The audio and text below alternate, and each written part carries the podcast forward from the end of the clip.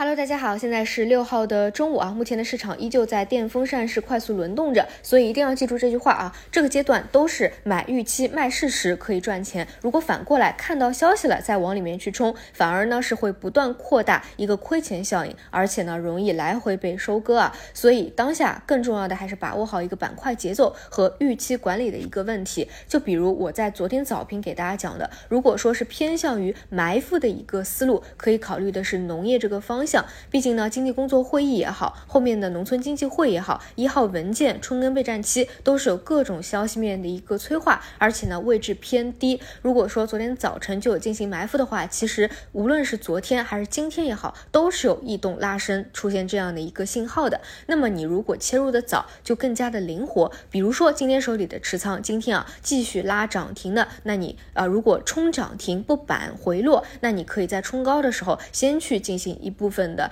啊兑现，或者说以日内啊高抛低吸的一个思路去做，也可以啊不动，沿着五日线向上持股，拿它一个小趋势波段啊，这个都是好的一个思路。但是总之呢，就是越先进行埋伏预期的，你的这个成本就越低，就越更更加的灵活嘛。你不是说出了一个消息啊，都已经是到先手进行资金兑现的一个时候了，你再想要去冲，那就完全做反掉了。包括今天早晨我讲过新技术啊，当中提到。到了钙钛矿啊。这这两天是有一个消息的催化的，那么今天呢就出现了钙钛矿的一个首板啊，这些都是你如果提前就已经是打提前量有能够看得到的话，那你就会更加的灵活一点，因为现在市场板块轮动的速度啊，真的实在是太快了，你看到了什么信号，你再进去真的就已经是有点晚了啊。那么啊，那么既然讲到新技术啊，那么我们今天板块先来讲新技术吧。早晨有讲过啊，呃，这今天呢是有 PET 铜箔方向一个调研会的，所以可以关注这个方向有。没有异动，那么今天截止到目前为止呢，只是在二十日线附近啊有一个企稳的动作，但是也没有一个拉升啊，所以呢，我们可以关注一下，在今天早晨探底回升站稳二十日线以后，今天的午后和明天有没有什么表现？那么钙钛矿啊，早晨讲过了啊，是因为有太阳能电池学术和产业化论坛也在今天和明天在苏州召开啊，所以今天拉了一个首板。这个呢，早晨啊就有所讲过。另外呢，HJT 等方向今天表现也是比较活跃的。那除此以外呢，是昨天一枝独秀的钠离子的方向，今天呢反而出现了较深的一个回调。还记不记得早晨我讲过啊，这种趋势股啊，三板就是一个坎了，所以务必要注意好一个节奏。这种趋势股啊，你让它啊走走四板五板，反而呢是非常容易见短期顶的。只有说在拉了两个板以后啊，有所震荡，有所回调，哎，说不定还能够再走起来，走得更加。远一点啊，你不能去期待它立马那种加速赶顶的，这样反而不好啊，反而不好。然后除此以外的话，就是我今天早晨强调的，跟指数同步的一些方向，越拉升靠近三千两百四十五点，我觉得越可以进行落袋为安的一个动作了啊，包括大金融啊、沪深三百 ETF 啊、宽基啊，包括甚至中字头啊，都可以进行分批兑现了。毕竟呢，这一波本质炒的是一个消息，一个政策的变化。那么目前防疫放开的计价真的已经是差不多了啊，所以你看这段时间。药是不是前期是轰轰烈烈的？这段时间已经是非常难受了，已经是一个绞肉机了啊！只有业绩特别硬的，比如说像一些啊这种中药还在高位震荡，其他的很多都已经是早就已经是破位了啊！所以说这一块呃未来的预期只有经济工作会议了，而这个马上也要召开。说实话，后面的消息面的支撑不多了，所以呢，大家还是要去做好好跟指数共振的方向逐步退出的一个准备和执行啊，要要落实到。执行啊，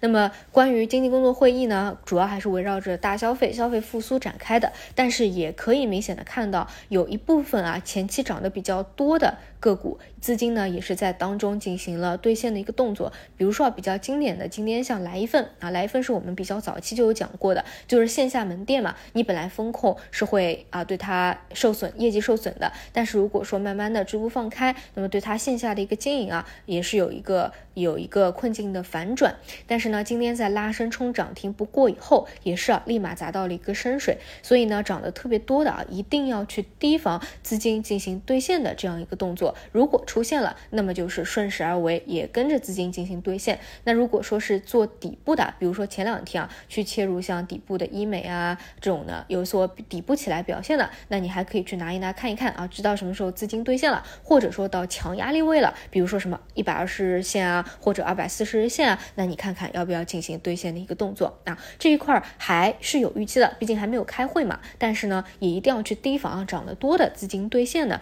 这样一个动作，好吧？那么另外呢，讲一下数字经济啊，数字经济还是那些就是老方向就是国资云嘛，然后新方向起来的就是数据数据确权。那么国资云的方向呢，它就是一个趋势震荡啊，还是那句话，一定是把握好你手手里持仓的个股的那个趋势的，因为每个个股啊，它都是各有千秋啊。就比如说之前抱团比较紧的高位的那种深桑达嘛，它基本上就是围绕着二十日线为支撑啊，上方就是前高的附近这样一个箱体的区间里面在进行不断的震荡，每天都是震荡啊，底线就是二十日线，然后上方它也不会再往上拓展空间了，一每次达到上方前高的位置都是一个冲高回落啊，所以这种就是叫把握节奏，你不能做的就是来到前高附近你想要去买入了，然后回调到二十日线了你想要去卖出了，那完全就是做反了啊，我就拿这个举个例子，大家去理解一下就好，每个个股都有它自己的一个节奏的啊，那么除此以外呢，还有去关注的这个药这条线啊，现在真的是越来越难做了啊！不仅是没有给溢价，而且呢，因为主要是开放这个线的预期已经是打的比较满了，所以除非是特别有逻辑的，或者还有预期差的，否则呢，基本上很多前期的都已经是该破位的破位，该走弱的走弱，或者说电风扇是非常快啊，